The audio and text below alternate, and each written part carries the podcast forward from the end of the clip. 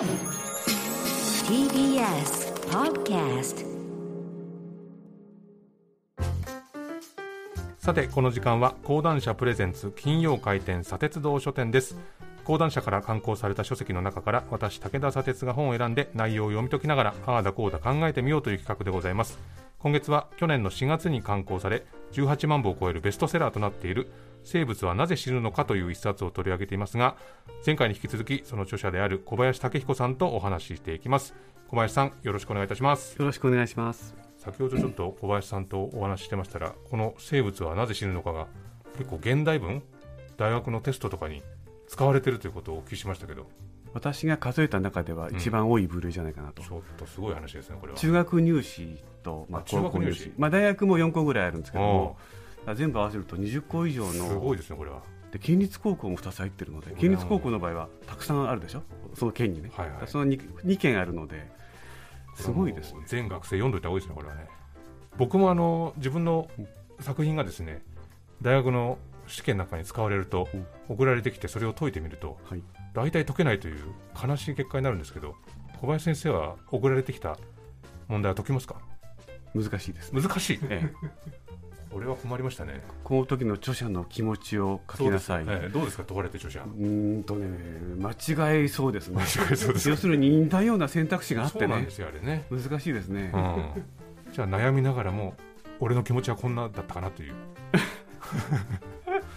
でそれとなんなんでこうあのその文章私プロではないので、ええ。あの使っていただけるのかなという方がとっても不思議であでもっと不思議だったのが、まあ、20個以上使っていただいたんですけども、使われるっててるところはうん。ほぼ同じなんですよ。えあら。2箇所しかないんですよ。どういうところですかそれは？そこ読んでおくと来年の入試に出るかもしこれないですけど。聞いときてください学生の皆さん、あの2番目がですねええ。裸デバネズミ裸でマネズミ出ましたよね。超長寿のネズミがいるんですけども、そのところです、はい。で一番使われたのが、うん。一番最後の死なない AI との共存の話です、これかそうかそうか。テーマ的にはねすごくこう興味持ちやすいところではありますけどじゃあそこが一番使われた？使われてましたね、じゃあこれもう学生さんはこれ手に取ってもらってうん。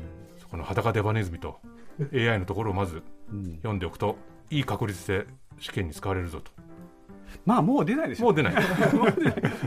でも残念なのは、うん。その2つっていうのは特にこの本の主題のど真ん中ではない、まあ確かにこう エトセトラの部分ではありますよね、えまあいいですけども、ええ。それはそれで。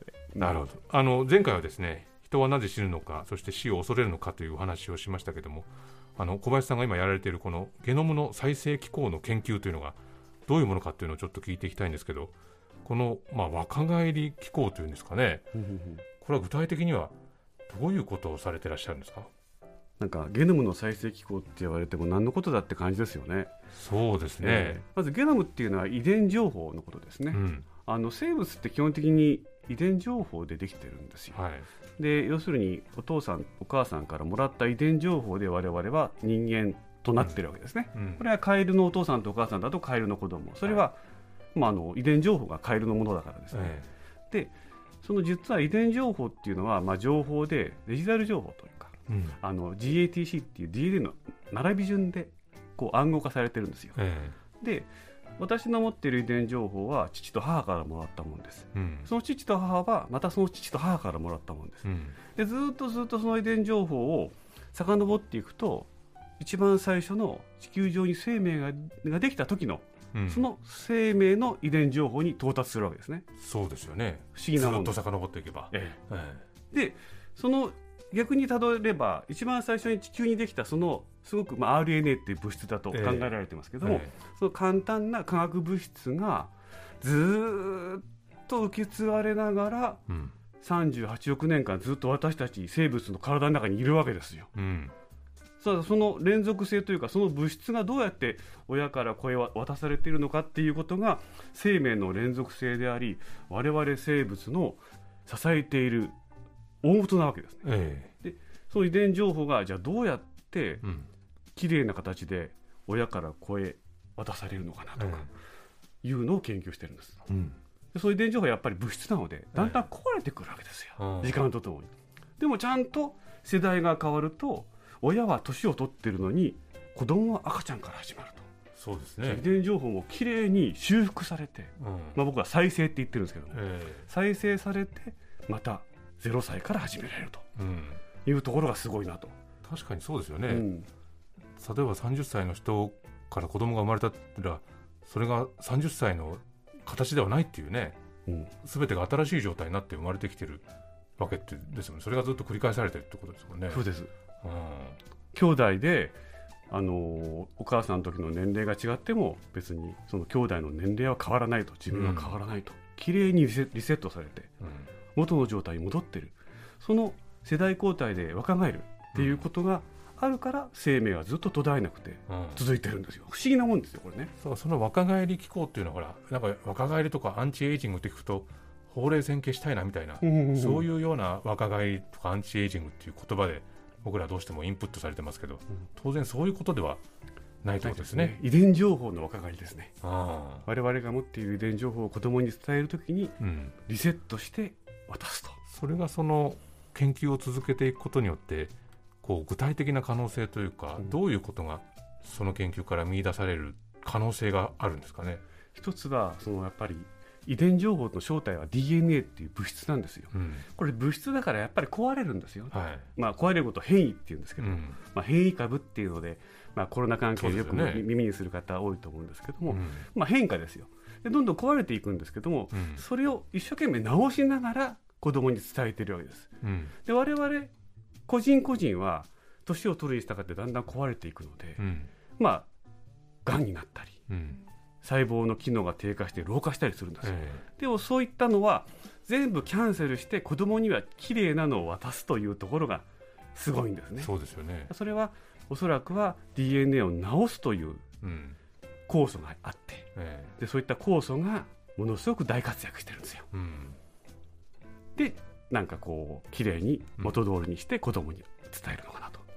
で最近そういうねつい1ヶ月ぐらい前かな。えそういう論文がね「ネイチャー」っていう雑誌に出てえましたね、え。寿命の長い生き物ほどえうん。DNA を修復する酵素の活性が高いという。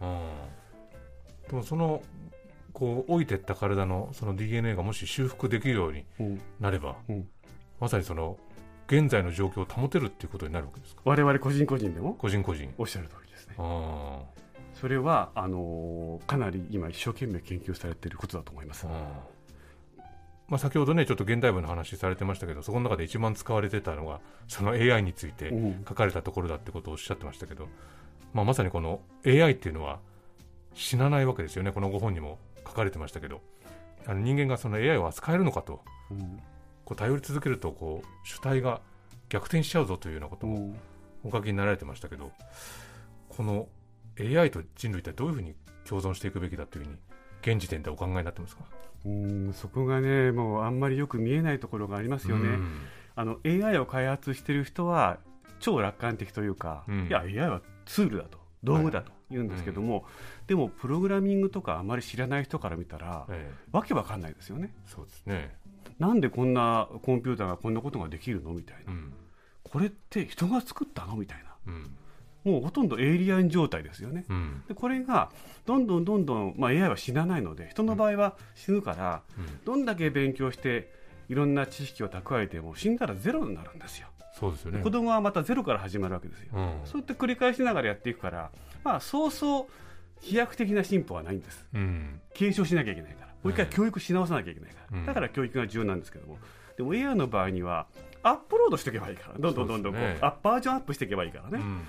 ともうなんかあっという間に人の能力がすでに超えてるんですけども、え超えちゃってそのうち誰もわからない存在になってしまえうん。う AI が言ってるからそうなんでしょうねみたいになったら困るなと思って、先週ねだからあの小林さんがもうこれからは宇宙か海底だとうん。いうことをおっしゃってましたけど、うん最近その気になるニュースというかニュースでねそのはやぶさ2が持ち帰った砂からこの20種類のアミノ酸が見つかったというニュースがすごく大々的に報じられてましたけど、これっていうのはどういうふうに受け止めればまさにどういう可能性があるのかっていうのは今小林さんこのニュース読んでご覧になってどういうふうに？これはねすごくびっくりですね。びっくり、びっくりです。うん。そしてアミノ酸っていうのは生物の材料なんですよ、ええ。タンパク質を作る、うん。でこれがあのーまあ、ハイブラスが持ち帰ったとはい。いうことで、まあ、太陽系の他の惑星にもそういうのがあるんだと。だから大昔はもしかしたら生物は地球だけじゃなくていろんな星にいたのかもしれないです、いたすごくのかもしれない。原始的な生物がね、うん。はあのーバクテリアみたいな。い。でそれがまあ条件がずっと整っているのは地球だけで地球では進化したと。うん。で他の星では消えてしまったと。うん。いうようなこともあったのかもしれないなと。うん。いうのでちょっと夢が膨らみますね。うん。まあ、なかなかこう本当に知性を持った文明を持ったエイリアンと出会う確率っていうのは難しいので、うん。まあ、どっかにあるとしてもものすごく遠くにいるので、えまあ、我々が生きている間にそういうのと遭遇するのは難しいと。せめて生物の痕跡ぐらいがつかめればはい。それはそれですごい大発見だしうん。これから次の世代の人あるいは次の次の次の世代の人うん。がなんかこう宇宙にもっと旅してやろうとか、うん。あの宇宙船すごいの作ってやろうとかいうモチベーションになるのに十分じゃないかと思いますよ。うん。まあでも本当にわからないところが多いからこそまたそこに議論として広がる余地がたくさんあるっていうのは、まあ、この本の中でもねいろんな議論の中にありましたけど、まあそうするとこれからを生きていく世代にとってはねこの本はやっぱり受験生だけではなくてうん読んでいただくべき本だなということを強く感じましたね。えあのいろんな意味でこうしなんか刺激を受けていただければ、うんあの著者としては幸いでございます。小林さん2週間にわたりましてありがとうございました。ありがとうございました。このコーナーはポッドキャストでも配信しておりますそちらもチェックしてみてください以上金曜回転砂鉄道書店でした